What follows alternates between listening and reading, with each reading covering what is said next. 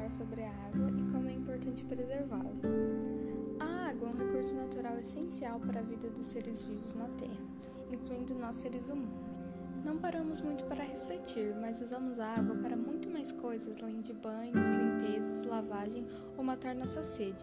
As indústrias utilizam a água para resfriamento de máquinas e como matéria-prima na produção de alimentos, papel. A água era considerada um recurso inesgotável, mas com o tempo tem sido transformada em uma mercadoria.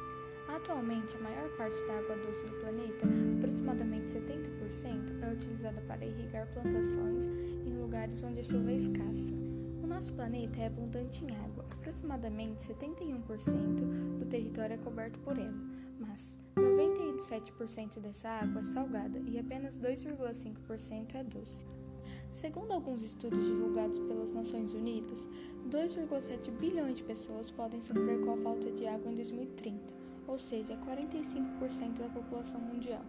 Por isso, devemos ser mais conscientes sobre nosso consumo de água e cobrar para que nossas autoridades façam políticas públicas de conscientização e preservação, pois ela pode se tornar cada vez mais escassa.